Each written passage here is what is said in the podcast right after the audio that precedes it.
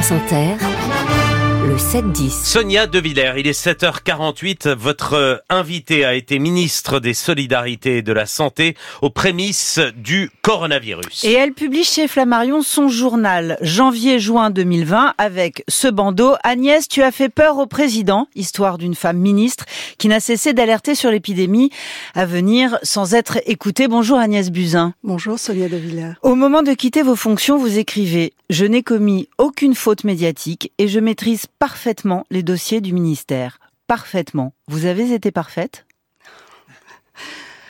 Je pense que le livre euh, éclairera en tous les cas euh, les citoyens sur euh, le travail du ministère de la Santé au début de l'épidémie de Covid, avant qu'elle ne démarre d'ailleurs en janvier-février 2020. L'objectif de ce livre, c'est de rendre aux Français une partie de leur histoire. Euh, c'est euh, de construire euh, un récit qui prenne en compte cette mobilisation incroyable du ministère de la Santé, alors qu'il y avait à l'époque un déni des institutions internationales, une très grande difficulté euh, à ce que l'Europe prenne en compte euh, la gravité euh, de la situation et surtout, et c'est ce que montre ce livre, une difficulté pour beaucoup de scientifiques qui s'exprimaient à cette époque-là de réaliser ce qui allait nous arriver. Et donc, ce livre pas rend hommage. Mais pas vous, Agnès Buzyn. Je vous ai lu. Vous avez tout vu, vous avez tout compris, vous avez fait tout ce qu'il fallait faire j'ai fait tout ce que je savais et pouvais faire à l'époque. Euh, c'est euh, c'est pour moi une période d'extrême mobilisation. Euh, à cette époque-là, je, je pense au Covid, j'agis pour préparer le pays, je dirais pratiquement nuit et jour, et les échanges de textos en témoignent. Euh, mais euh, j'ai l'impression que personne n'y croit. Et c'est donc aussi une période de doute. Euh, vous ne pouvez pas, euh, dans un exercice politique, euh, aller à l'encontre des institutions scientifiques ou à l'encontre de l'opinion publique ou de vos collègues médecins. Et donc, c'est cette difficulté-là que ce livre met en exergue. Yael Goz en a parlé. Vous êtes mise en cause pour votre gestion de la crise dans, sous le statut de témoin assisté. Est-ce qu'on peut être complètement sincère dans un livre souvenir quand on attend que la justice se prononce? Est-ce qu'on peut reconnaître des erreurs? Est-ce qu'on peut reconnaître des failles? Alors, je, je, l'objectif de ce livre, encore, c'est vraiment un retour d'expérience collective. C'est un livre purement factuel. Oui. Chronologique. Oui. Euh, et où je livre, en réalité, tous les éléments qui sont dans le dossier judiciaire. C'est exactement ce que j'allais vous demander. C'est-à-dire, il y a une avalanche de mails, de SMS, de notes, de communiqués de presse, des conversations téléphoniques qui sont retranscrites. Ce sont les pièces versées au dossier? En fait, elles ne sont pas versées au dossier. Tous ces échanges, tous ces mails ont été euh, aspirés de mes téléphones, de mon ordinateur le, lors de la perquisition en octobre 2020. Donc il n'y a pas de reconstitution d'histoire et donc tout ce travail est déjà à la Cour de justice de la République. Le président de la République et le Premier ministre, Édouard Philippe, à ce moment-là, ont, selon vous, été très mal conseillés. Jean-François Delfrécy, président du conseil, du conseil scientifique, vous dites de lui que vous le connaissez bien, qu'il est mondain, qu'il est surtout très médiatique, qu'il ne connaît que le sida et rien vous et rien d'autre, et que selon vous, il aime aller dans le sens du vent et, de ce que les gens souhaitent entendre. Bref, vous ne préférez pas imaginer que ce soit lui qui conseille le couple exécutif. Vous êtes même sidéré au moment où il est nommé à la présidence du conseil scientifique. En réalité, euh, ce qui m'étonne, et, vous prenez un, un extrait de ce livre, mais en fait, ce qui m'étonne le plus à ce moment-là, c'est la composition du conseil scientifique et l'organisation générale de la prise de décision publique. Euh, donc, euh, ce n'est pas euh, des questions de personnes. Il y a des scientifiques excellents dans le conseil scientifique, mais on mêle dans ce conseil scientifique des scientifiques purs avec des membres de la société civile et dès le premier avis du 12 mars, il est dit que le conseil scientifique a comme principe la continuité de la vie économique et sociétale de la nation. Ça n'est pas le rôle d'un conseil scientifique. Le rôle d'un conseil scientifique, c'est de donner des données brutes, des scénarios. Et je prends l'exemple du GIEC. Imaginez le GIEC qui mélange des avis scientifiques et des scénarios sur le réchauffement climatique et l'acceptabilité sociétale des mesures que nous devons prendre.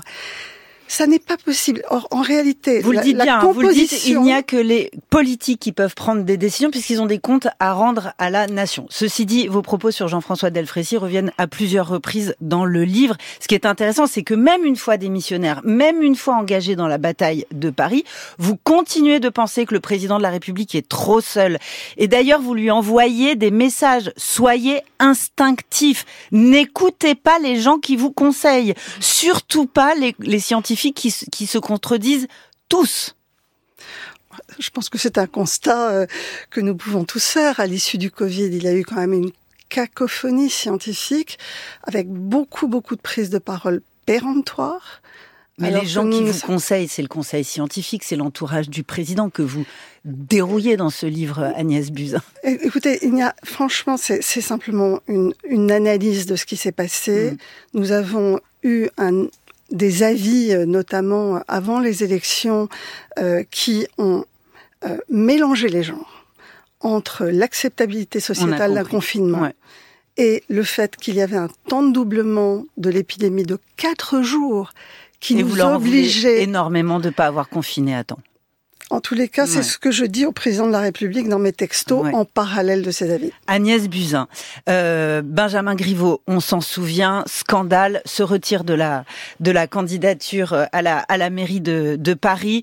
Euh, et vous en fait vous subissez une genre un genre de love bombing de la part de tous les ténors de la majorité, Bayrou, Ferrand, Édouard Philippe, le président, tout le monde vous assaille d'amour et de gentillesse pour que vous y alliez à la à la mairie de Paris. Donc en fait on vous a pas forcé. C'est beaucoup d'amour, on vous a pas forcé. Écoutez, de toute façon, à la fin, j'ai dit oui. Donc euh, la responsabilité m'incombe à la fin. Après ce livre rend compte de euh, probablement la distorsion entre ma perception euh, qui était à l'époque non corroborée par les faits, puisqu'il n'y avait pas encore d'épidémie en dehors de Chine. Donc une distorsion profonde entre ce que je ressens comme un danger, mais un moment où je suis assez seule dans l'opinion publique et dans l'opinion médicale et scientifique, et une pression politique évidemment parce qu'il n'y a personne d'autre pour y aller. Euh, malheureusement, c'est un concours de circonstances qui fait que l'épidémie démarre en Italie six jours après mon départ. Évidemment, si elle avait démarré avant, jamais j'en aurais dit oui. Il y en a que ça arrangerait de vous voir partir du gouvernement?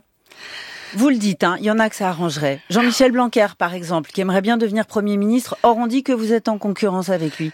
En, réalité, je, je, rapporte là des propos de journalistes. Oui, mais vous les rapportez quand bah, même. Je les rapporte quand même parce mhm. qu'il y a plusieurs explications en réalité. On m'a donné plusieurs explications et je ne sais pas laquelle est la bonne. Il y a que le couple exécutif qui sait la, la, probablement leur motivation euh, derrière. On m'a aussi dit que mon discours euh, très euh, alarmiste sur l'épidémie allait arrêter la croissance française, que j'étais en gros voilà, que j'étais folle.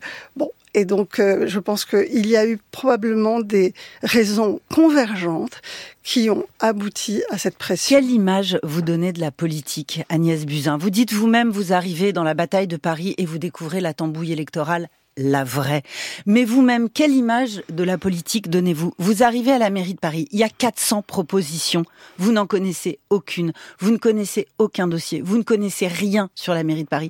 Et pourtant, vous y allez. Derrière, derrière, il y a des gens qui vont voter, mais c'est leur vie, c'est leur quotidien, c'est leur ville. vous voyez à quel point je travaille en réalité. Donc il y a énormément de travail au moment où j'arrive à Paris justement pour m'approprier les dossiers. Euh, mais non, c'est une. Je pense que c'est un livre qui cherche à réhabiliter la politique contrairement, à, contrairement Ce, à ce que vous dites.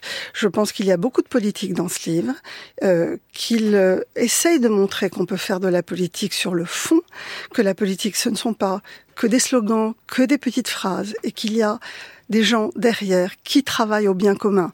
Euh, Ça veut dire que vous pourriez y retourner en politique? Aujourd'hui, euh, je ne sais pas. Aujourd'hui, ce que je sais, c'est que j'ai envie d'être utile comme je l'ai euh, été, je pense, pendant ma carrière de médecin, euh, dans les institutions que j'ai dirigées. Euh, et ce livre, je l'espère, éclairera euh, les citoyens sur une partie de notre histoire commune. Ben, vous n'avez pas complètement dit non. Agnès Buzyn, journal janvier-juin 2020, paraît chez Flammarion. Merci Sonia.